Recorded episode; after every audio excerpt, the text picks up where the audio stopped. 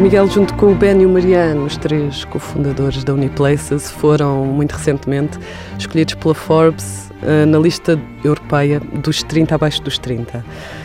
Um, é sempre um orgulho ter um, um português nesta lista. O que é que isto representa para vocês e para a Uniplaces?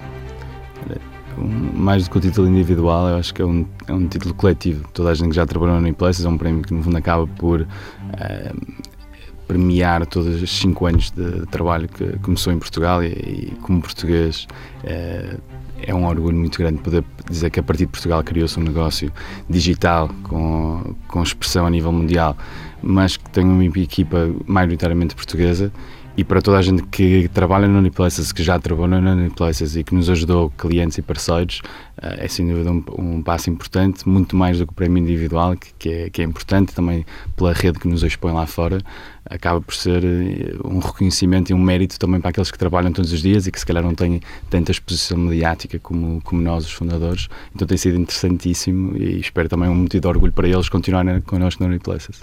Isto, a Uniplaces, não é de todo a primeira distinção que, que, tem, não é? Portanto, desde a sua fundação tem sido prémios uns atrás dos outros. Isto, para quem não conhece, esta startup que é quase bandeira do empreendedorismo nacional, uh, o que é que é Uniplaces e como é que isto tudo começou? Como é que começou esta aventura? Claro. No fundo, é um, é um negócio digital, um negócio de internet. Uh, começou há cerca de 5 anos atrás, quando eu, Mariana e o Ben, uh, três uh, estudantes universitários acabados de graduar, um, fora de Portugal, que decidem voltar para a Europa, nomeadamente começar em Portugal, uma aventura primeiro no Porto e depois que decidimos, através de um convite do João Vasconcelos, hoje secretário de Estado da Indústria e Inovação, entrar na Startup Lisboa, a incubadora, no fundo patrocinada pela Câmara Municipal de Lisboa e também por outras entidades, na, na altura também Montepio, uh, e o IAPMEI... Acaba... Estamos a falar de que ano? Em 2012, foi quando abriu, uhum. uh, fevereiro de 2012.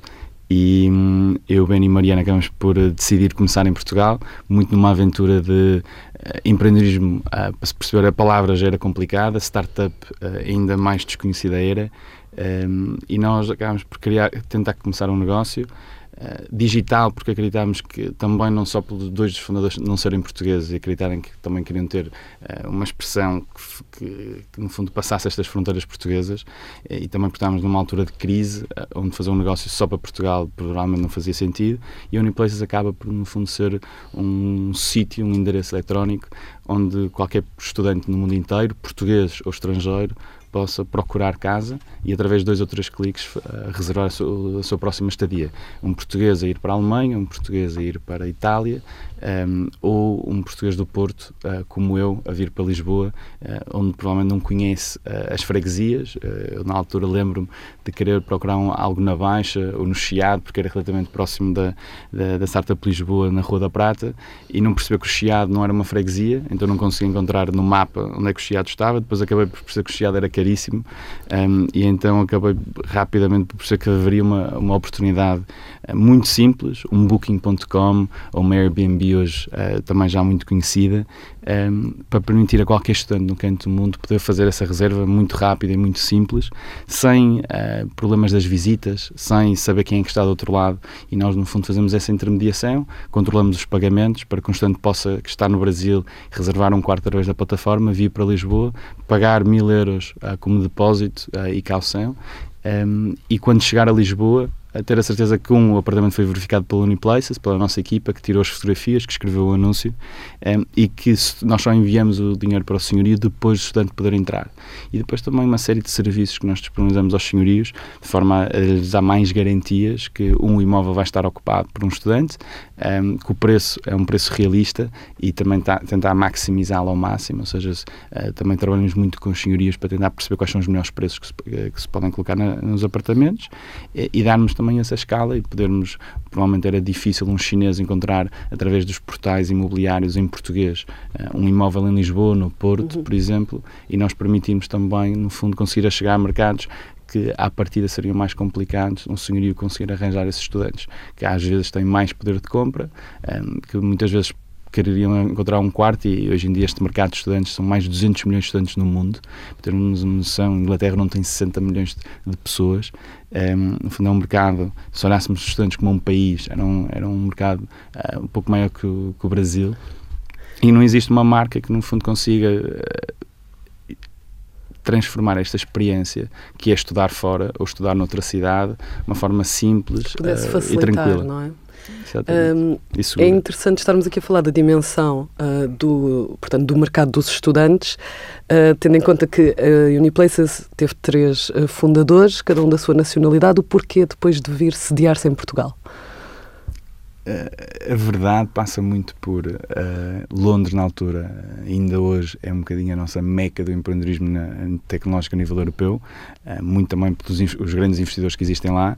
Uh, na altura equacionamos ir, até porque o Lubeno já estava em Londres e era no fundo, nós tínhamos os três estudado lá, vamos perceber, um, que era muito caro começar lá, uh, que era provavelmente menos vantajoso do que vir para Lisboa ou para outra cidade um, ehm, mais barata, com melhor qualidade de vida, onde há um risco inicial muito grande de não saber se, se o projeto vai resultar ou não, e então o custo-oportunidade uh, faz muito mais sentido provavelmente escolher uma cidade como Lisboa na altura, onde tem muito talento tecnológico, ou seja, temos uma capacidade técnica uh, muito, muito boa a nível de engenharia, a nível de design, a nível de produto, isso é, é muito importante para começar.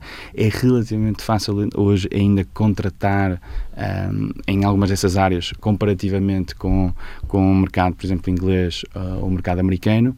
Um, não, não se paga muito barato, uh, que eu acho que também é um bom sinal, ou seja, hoje em dia há um estudante que sai de Engenharia Informática um, da FEUP ou do Técnico ou de outra universidade portuguesa tem hoje uh, muito, uh, muitas oportunidades e isso também é importante, acho que também é um dos contributos que as startups têm, não só de criarem estes unicórnios digitais, estas empresas que valem muitos, muitos milhões, uh, mas acima de tudo é um emprego que se consegue gerar, emprego qualificado uh, e que muita gente acaba por depois sair destas startups e arranjar empregos ou noutras multinacionais ou trabalhar, curiosamente, a partir de Portugal, mas para uma grande empresa americana, onde quase que recebem um salário americano a trabalhar de Lisboa, que é quase o sonho. Uh, e, e, é muito interessante porque nessa altura, quando vocês uh, fundaram a empresa, Lisboa ainda estava a dar vá, os primeiros passos no mundo do empreendedorismo e hoje está a tornar-se quase uma cidade bandeira uh, do empreendedorismo. Uh, acredita que a Uniplaces pode ter contribuído para isso? Eu acho que contribuiu um, muito, muito, muito pouco, para ser, para ser muito honesto e tentar Uh, no fundo, dentro da humildade possível, ou seja, acaba por não fazer sentido dizer que a Uniplaces uh, teve o impacto que teve. Acho que há várias iniciativas uh, que o tiveram, nomeadamente Incubador Startup Lisboa, aceleradores como, como a BTI, uh, os fundos de investimento começaram a investir nas startups que sem eles era difícil começar em Portugal. Um, as várias e depois as várias startups que, que, como nós também começam agora a ter resultados positivos. Eu não acredito que exista um grande caso esse ainda uh, a partir de Portugal. Já temos no fundo uma Farfetch que é dentro destas uh, startups tecnológicas já com uma escala já muito significativa mas que começou a partir de Lisboa uh, de Londres e que hoje tem um escritório no Porto e em Lisboa e que tem um fundador, o CEO que é o José Neves que é português isso é um grande orgulho para, para os portugueses. Mas eu acredito que se consiga nos próximos 3, 4, 5 anos uh, criarem realmente estas grandes, uh, estes grandes colossos digitais a partir do Porto, de Braga, de Lisboa, de Aveiro, eh, e isso ainda não aconteceu e isso vai ter que acontecer ainda. Acho que a Uniplaces já contribuiu um pouco, como a Fidzai, como a Unbabel, como a Cedars, como a Whole 19, como a Codacy, eventos como a Web Summit, sem dúvida são uma montra internacional para o país, uh, muito mais do que, para, do que, para, as startups, na minha opinião. Acho que é importante também se perceber o que é que se consegue fazer nos próximos três anos entre os Web Summits. Os Web Summits também não são só o evento daquela semana um, ehm, que atrai, uh, neste caso, uh, milhares de pessoas, mais de, 50, mais de 50 mil pessoas na última edição. diz que vai trazer mais de 80 mil pessoas na, na, na segunda edição e eu acho que é importante também percebermos como é que isto pode mudar, numa, vai gerar mais emprego, vai gerar mais exposição mediática. Portugal não, acho que hoje em dia tem uma, uma mensagem no mundo muito virada ou para o futebol um, ou para o turismo. Eu acho que são duas bandeiras nossas. Eu acho que uma terceira poderá ser, na minha opinião, sem dúvida, a tecnologia. É um país de 10 milhões de, de pessoas um, que, embora uma escala relativamente pequena, tem que se perceber como um país como Israel, por exemplo, segunda potência no mundo, um, agora muito, com uma rivalidade muito grande com a China, uh, mas é um país, uh, estamos a falar de, com menos habitantes que os portugueses, há 14, mil, uh, 14 milhões de judeus no mundo, há 15 milhões de portugueses no mundo. Um, e aproveitar essa rede eu acho que, é, acho que é fantástico. Se nós conseguíssemos criar uma startup nation como Israel conseguiu, muito a, com uma escala semelhante à nossa, eu acho que é fantástico para, para Portugal, perceber que o PIB português, um, produto interno bruto, acaba por ter uma representação a nível de tecnologia muito, muito pouco, ou seja, menos de, eu acredito que é menos 2% do PIB, um, o que não faz muito sentido, dando o potencial uh, daquilo que já se faz em Portugal, se olharmos também muito para a inovação, uh, eu não sei se as pessoas também têm essa noção, mas em termos de engenharia já se fez muito e já se fez muitas coisas boas a partir de Portugal. Um, se olharmos para as autoestradas que, que nós conhecemos bem e que, e que achamos que, que há demasiadas, provavelmente, mas muita tecnologia das vias verdes, por exemplo, são inovação pioneira no mundo. Uh, as caixas multibanco, nós tínhamos as mais avançadas, temos as primeiras e mais avançadas uh, do mundo. Depois, acho que acaba por depois, se calhar, não conseguirmos uh, comercializar essa tecnologia tão bem lá fora e depois outros países acabam por avançar, mas em termos de, de tecnologia de ponto, eu acho que nós estamos, estamos muito bem qualificados, temos ótimos engenheiros nas grandes empresas no, fora, acho que é, é, temos todas as condições uh, para criar algo grande a partir de Portugal e, e mexer um bocadinho com este impacto. E, e, isto tem estado a acontecer, portanto, não só de facto com a Web Summit, com, mas temos andado a chamar muita atenção de, de, de várias uh, organizações que virem para uhum. cá, nomeadamente a Entrepreneurs Organization, que uh, abriu recentemente uma delegação aqui em Portugal. O Miguel é presidente. Isto vai de encontro a isso que está a falar, de voltar, pôr Portugal cada vez mais neste nesta vanguarda uh, e, e também uhum. criar um portanto, um, um awareness cada vez maior do que se faz por cá? Eu acho que sem dúvida, acho que é importante para termos que assumir à partida que, que ainda estamos num país relativamente pequeno ainda, com pouca tradição tecnológica e que estas redes, nomeadamente a Entrepreneurs Organization, a rede de empreendedores, que tem uma rede já com mais de 12 mil membros, fundada em 1987 uh, nos Estados Unidos, já, já acho que Portugal é o, uh, o 50 país, mais de 160 hubs de cidades que já fazem parte da rede e nós conseguimos ter Portugal a partir de Lisboa e depois espero também se criarem mais hubs nas outras cidades portuguesas fazerem parte já desta rede internacional, acaba por nós, nós conseguimos beber um pouco deste conhecimento que existe nos outros, nos outros, uh, nas outras cidades, nos outros países que já estão provavelmente mais avançados, permite também uma, uma, exposição maior a estas redes internacionais, grandes empreendedores, por exemplo, um deles é aquele, um dos nossos mentores que acabou por me influenciar a trazer a rede para cá com o Pedro Janela e com, e com outros já empresários portugueses, já somos hoje uh, 17 um, em, em, em, poucos meses, acaba por nos motivar. Este era, o, neste caso, o CEO da Trivago, que é um grande colosso digital, um, que é um dos presidentes da, da rede na Alemanha e, e, que vem a Portugal já esta quarta-feira para, para o primeiro evento em Portugal, onde vamos reunir mais de 150 presidentes uh, uh, da IO no mundo. E isso acaba por dar uma exposição, não só porque o Secretário de Estado e outros membros do Governo vão estar presentes, isso também é importante para eles perceberem o impacto que, que estes empreendedores digitais podem ter na economia, mas também para nós aprendermos uns com os outros, perceber também mostrarmos um pouco de, de, da excelente gastronomia que nós também temos, dos empreendedores uh, que nós já temos em Portugal e, e, mostrar isso ao mundo. E espero também, também que se criem ligações também para, para oportunidades de trabalho futuras há uma, há uma certa mística à volta da figura do, do empreendedor. Um, como é que se faz isto? Como é que se cria uma startup? Como é que se vai do, do zero a um milhão? Portanto, a, a Uniplaces, que, que foi fundada em 2012 por três estudantes e de repente está como está, como, como é que se faz este caminho? Acho que aí eu acaba por ter um papel importante porque desmistifica um pouco o que é isto do empreendedor. Um, e há várias conversas que se podem ter. É, para já é um termo complicado de se dizer uh, e depois acaba por eh, ter uma conotação muitas vezes uh, ligada a uma quase uma pequena mercearia digital e que a partir do momento que o empreendedor se transforma que no fundo consegue criar esta empresa de milhões que se fala por aí, acaba por depois se transformar num empresário. Um, e eu acho que é importante desmistificar um pouco esse conceito. Acho que o empreendedor acaba, o empreendedorismo acaba por ser uma atitude quase de estar. Um, não é uma categoria de empresas. Existem empreendedores que têm pequenas, médias ou grandes empresas. Um Facebook muitas vezes acabam o Mark Zuckerberg famoso por se auto-intitular de empreendedor e, da, e, da, e do Facebook hoje dos vários mil milhões de dólares que aquilo vale, uh, ainda se auto-intitular como startup tecnológica porque tem um ritmo de crescimento uh, quase assustador uh, e, o, e eu acho que tem uma, aqui um componente importante percebermos que são todos empreendedores que estão lá, que em média faturam cerca de 5 milhões de dólares um, por ano. A média de idade são 42 anos, não, não estamos a falar só do, do, pequeno estudante que acaba de sair, de se graduar de uma faculdade e que vai arriscar uh, com, com uh, mil ou dois mil euros numa, numa, numa próxima ideia.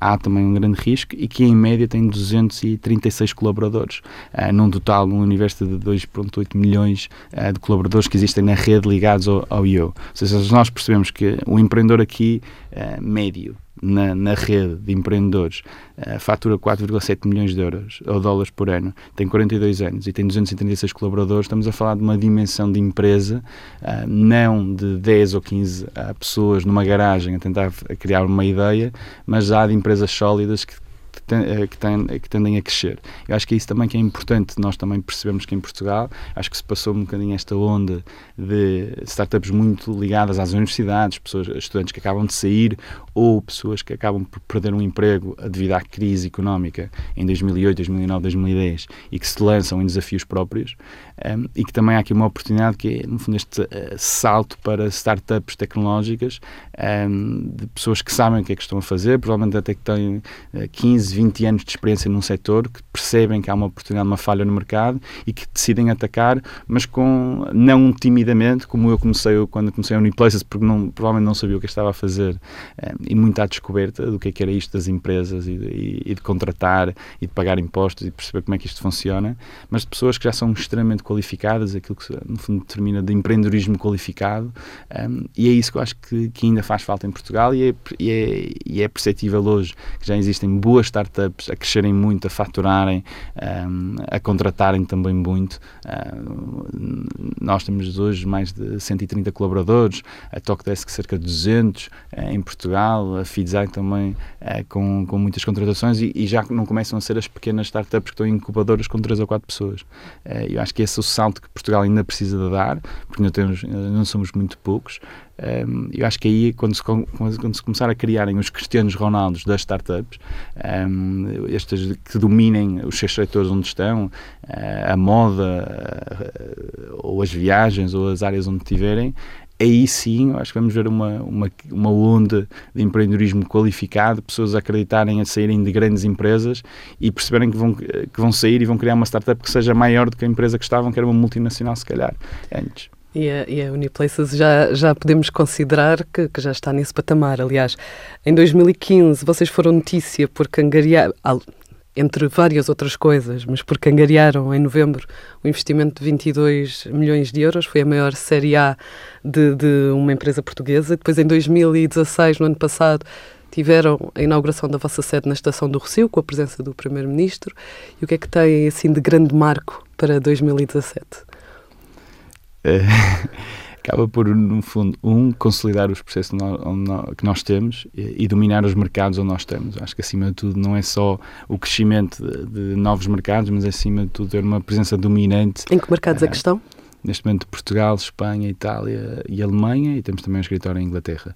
Uh, e no fundo dominar a nível europeu uh, são, tem, temos uma noção, são mais de 510 milhões de pessoas na Europa um, e estudantes em, todo, em todos esses países com várias universidades, então importa também consolidar a presença uh, crescer em termos de receita sustentável em todos esses países e ter uma posição dominante Uh, eu acredito que em, dois, em final de 2016 uh, e agora no início de 2017 estamos com boas bases para que também conseguimos crescer ainda para mais cidades e para mais países. E, e é isso que, que, estamos agora a preparar, pelo menos a abertura de 4 a 5 novos mercados. Um, em termos de contratação, de queremos também algumas áreas. Um, trazer mais pessoas e, e, pessoas ainda mais qualificadas uh, para nos ajudarem a dar este saldo, ou seja, nós em, em 2016 crescemos quase 400%, um, e, e, o plano é crescer mais 400% quase para 2017.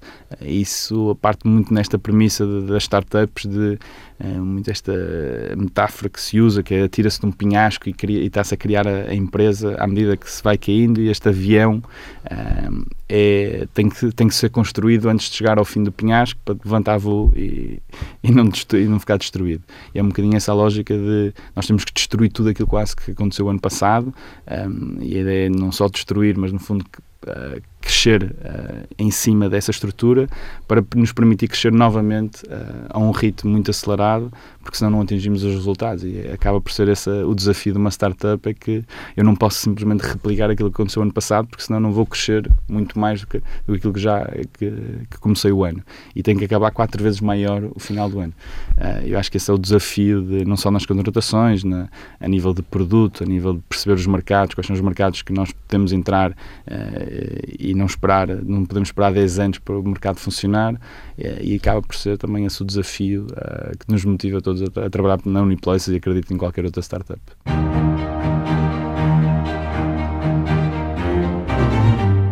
Que tipo de economia queremos? Que investimento é que nos leva até lá? E que Portugal será esse do futuro se fizermos as escolhas certas? Perguntas que se repetem há várias décadas, mas que continuam a fazer sentido, apesar do progresso, apesar da coragem que muitos investidores e empresários demonstram ao apostar em Portugal e na economia portuguesa. Uma questão de visão na vida do dinheiro. Desta semana falamos, Rosália Amorim, com um desses exemplos de empreendedorismo. Miguel Santo Amaro, presidente executivo da Uniplaces, uma plataforma de arrendamento imobiliário que está precisamente sediada em Lisboa, recentemente distinguido pela revista norte-americana Forbes como um caso sério no mundo do empreendedorismo que deve ser seguido de perto. E qual é o segredo do sucesso? Que país imagina este empresário daqui a uns anos? As respostas foram dadas à jornalista do Dinheiro Vivo, Marta Velho. Ok, aqui entra a entrevista. Passamos então ao espaço semanal de análise com o professor eh, João Duque. Bem-vindo. Olá. Mais uma vez. Boa tarde. É disto que precisamos, do que acabámos de ouvir, de investimento, de gente com vontade de arriscar? Sim, precisamos muito disto, mas precisamos não só disto, precisamos também do outro investimento. Isto é, não são só startups, mas o investimento de empresas maduras e de empresas adultas que criam mais emprego e que estão associados a volumes de investimento mais significativo e, eh, e diria de, também de um volume de negócios muitíssimo mais significativo. As startups são muito importantes, isto é como imaginar uma equipa de futebol, é sempre importante ter uma, uns uh, júniores e infantis, etc., para alimentar a equipa sénior, mas de facto a economia não é puxada pelas, pelas, pelos juvenis, nem pelos infantis, não é? É pelos, pelos séniores, pelos maduros. Só para dar uma pequena ideia do que é a percentagem de volume de negócios das startups no conjunto das empresas portuguesas é 0,6%. É de facto muito pequeno, não chega a 1%. As empresas maduras uh, representam 55,4%. Portanto, mais de metade do volume de faturação em, em, Portugal é feito por empresas maduras, que são empresas que estão em atividade há mais de 20 anos. E, portanto, isto é, são as empresas séniores, digamos. Uhum. E a mesma coisa acontece em, eh, na grande parte da atividade. Portanto, no volume do emprego, eh, de qualquer das formas, há uma desproporção importante, e isso é, é, é algo que é muito relevante de salientar nas startups, é que as startups eh, representam bem, quase 20% do novo emprego que é criado. Portanto, os 0,6% podem ser compensados pelo lado da criação Portanto, de emprego, é, é isso? É, se nós privilegiarmos muito o, o emprego, as startups são muito importantes. São muito importantes quando começam, mas têm um problema enorme, é que morrem muitas. Morre uma taxa, a taxa de mortalidade das empresas, das startups é enorme. Só 60, portanto, só dois terços. Mas isso consegue... não tem a ver com Portugal, não é? é não, não, assim, não, é em geral. É assim mesmo, Sim, mas é? em Portugal, por exemplo, é assim, dois terços é que sobrevivem um ano. Portanto, um terço vai só logo embora ao fim do primeiro ano. E, e se virmos ao Isso fim é um de três pecado anos... ou é uma virtude? Não fica o melhor eh, do melhor? Eh, não se separa o trigo do joio não, também nestes isto modelos? É apenas para contrapor um bocadinho aquele benefício do emprego. É, pensarmos que uh, 17 ou 18% do emprego é criado, novo emprego é criado para estas startups, desses 18%, 6%, um terço, vão só embora ao fim do ano. Provavelmente, não sei, vão juntar-se outra, outras startups, não sei o que fazem, porque nós não andamos atrás deles, mas é isto que se passa. E, e ao fim de 3 anos, só 50% é que sobreviveram. E ao fim de 7 anos, só um terço é que está viva.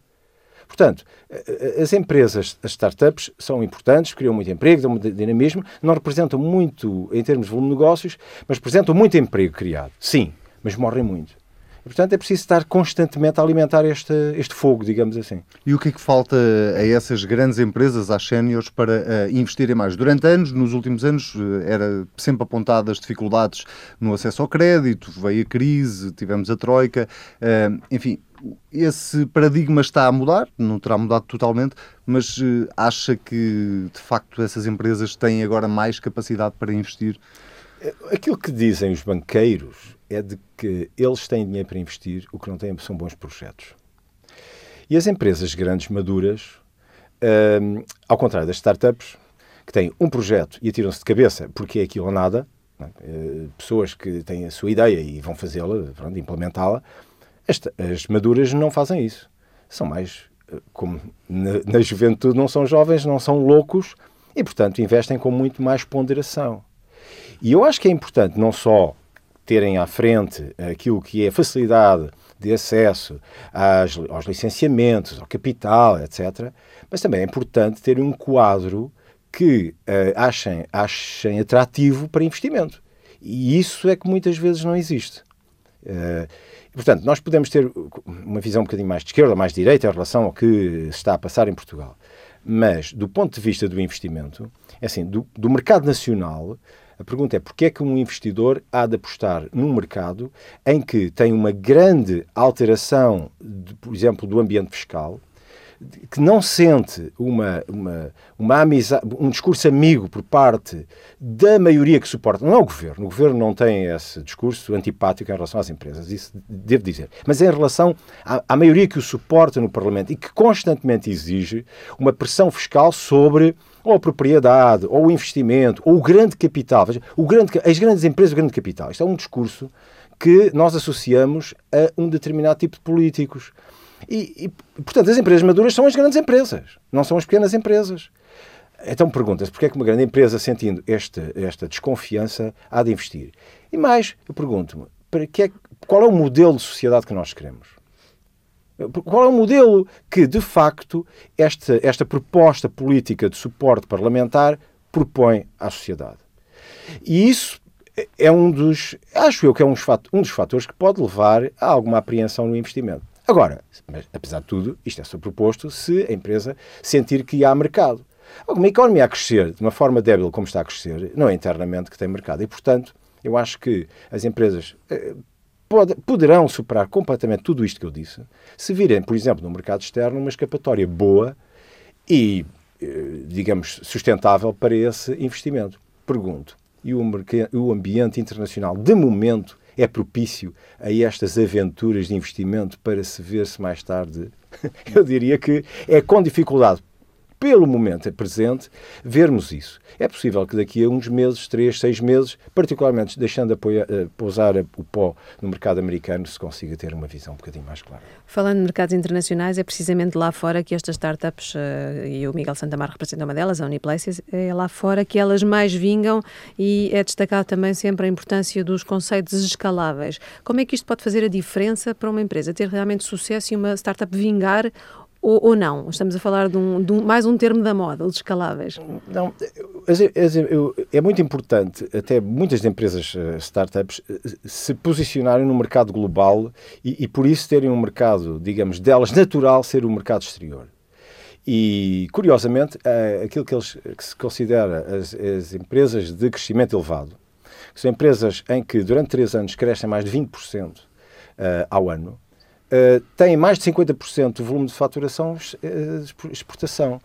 E dentro destas, as gazelas uh, também. Portanto, as, as empresas com mais sucesso, das que crescem mais em Portugal, são empresas que claramente estão vocacionadas para o mercado internacional.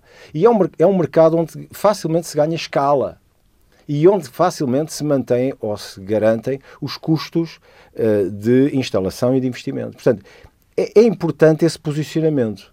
Infelizmente, estava a falar de dados para apenas as, as empresas de elevado crescimento, porque as startups nem todas são assim. Portanto, há muitas, uh, muito, muito locais. Em média, digamos, nos últimos anos, à volta de 15% das empresas é que são exportadoras. Não, não, não, não são assim tantas quanto se deveria, acho eu, para garantir que as empresas startups tenham um sucesso vincado no futuro. Mas a verdade é que uh, esse parece ser claramente o modelo económico que este governo quer, quer seguir, não só pela aposta na indústria 4.0, eh, mas pela grande aposta também no incentivo às startups. Já, se, já, já houve comparações de Portugal com Silicon Valley, eh, ou de sermos um país de startups eh, tendo em conta isso que acabou de dizer, podemos estar a correr o risco de viver uma bolha que, quando rebentar, pode enfim, deixar a economia portuguesa ainda mais frágil?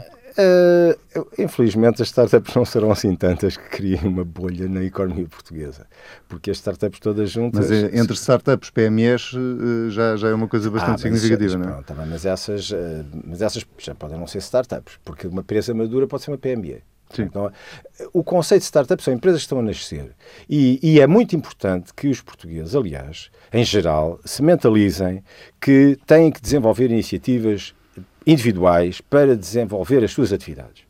Aqui há. Quando eu acabei a faculdade, há 30 anos provavelmente, é melhor não fazer as contas, uh, nós o que queríamos não era uh, criar empresas, o que queríamos era um emprego. Emprego, uh, digamos, um trabalho numa grande empresa. É isso que desejávamos. Um, hoje, e nunca tive nenhuma, nenhuma cadeira que me incentivasse ou aliciasse para o empreendedorismo e para o investimento, nada disso. Nós éramos, eh, digamos, educados para ir trabalhar para as empresas, umas grandes, umas médias, mas as empresas que estivessem uh, instaladas. Não era para nós instalarmos a empresa. Aliás, eu, eu, tentei criar uma empresa e achei tão caricato, estava a acabar a faculdade, e assim, eu não sei fazer uma coisa básica. Quer dizer, eu sou quase licenciado em gestão de empresas e não sei criar uma empresa. Um, mas isso na altura provavelmente na era altura, mais complicado que agora. Agora a empresa não, não era. Exatamente. não, mas isto é muito importante. É também educar os jovens para a necessidade de estarem a sair das faculdades e criarem os seus empregos. Mas não só nas escolas de gestão. As escolas de engenharia, de agronomia, técnicas, etc. São escolas muito importantes onde já hoje há algum indício de que há esse incentivo. Ah, vocês vão, com o conhecimento que têm, fazer coisas por vós. Não esperem. Por exemplo, a administração pública fechou. Portanto, a contratação da administração pública, esqueçam. A administração é, é apenas as empresas privadas. E vocês têm que ser os promotores da, da criação de riqueza. Não esperem pelos outros. E temos, felizmente, em, em, casos de grande sucesso, e que eu acho que são muito estimulados hoje em dia, que são os Zuckerbergs, etc., que, que, que são jovens e que são donos de impérios. E isto permite mostrar aos, aos jovens portugueses vocês podem ser melhores e maiores do que os atuais donos disto tudo. Mas lá está a questão que falava há bocado quando se referia aos bancos não encontrarem projetos.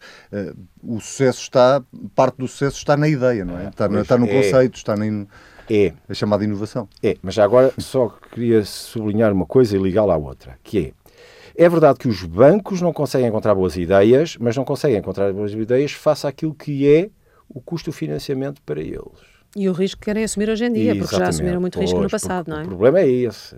É que eles, ao, darem, ao concederem crédito a determinadas empresas, o que vão fazer é criar necessidades de aumento de capital. E isso não deixa mais descansado esse, não, esse balanceamento não, dos não, bancos? Não, e particularmente a cautela com o risco? A República não ajuda. E a República não ajuda porque o custo do capital para a, para a República Também não é baixo. Não é baixo. Portanto, nós entramos num. Das coisas que, que o governo mais pode fazer para ajudar toda a economia nacional é puxar pela baixa das taxas de juros. É, é a coisa mais importante. Não é só por causa das contas públicas. É porque isto é a base das contas que se fazem na economia privada. Mas eu julgo que isso não depende só de, de Portugal, não é? Ah, claro que não. Depende muito do contexto externo. Não, não, não, calma. Mas Depois depende de, dos não, nossos números. Está bem, mas depende de mim fazer alguma coisa para tentar mostrar aos outros que aquilo que eu faço né, deve ter um preço. E esse preço é diferente do atual. Muito bem. Uh, vamos uh, fechar Vamos agradecer ao João Duque. Obrigada, professor João daqui uh, a uma semana para mais uma conversa.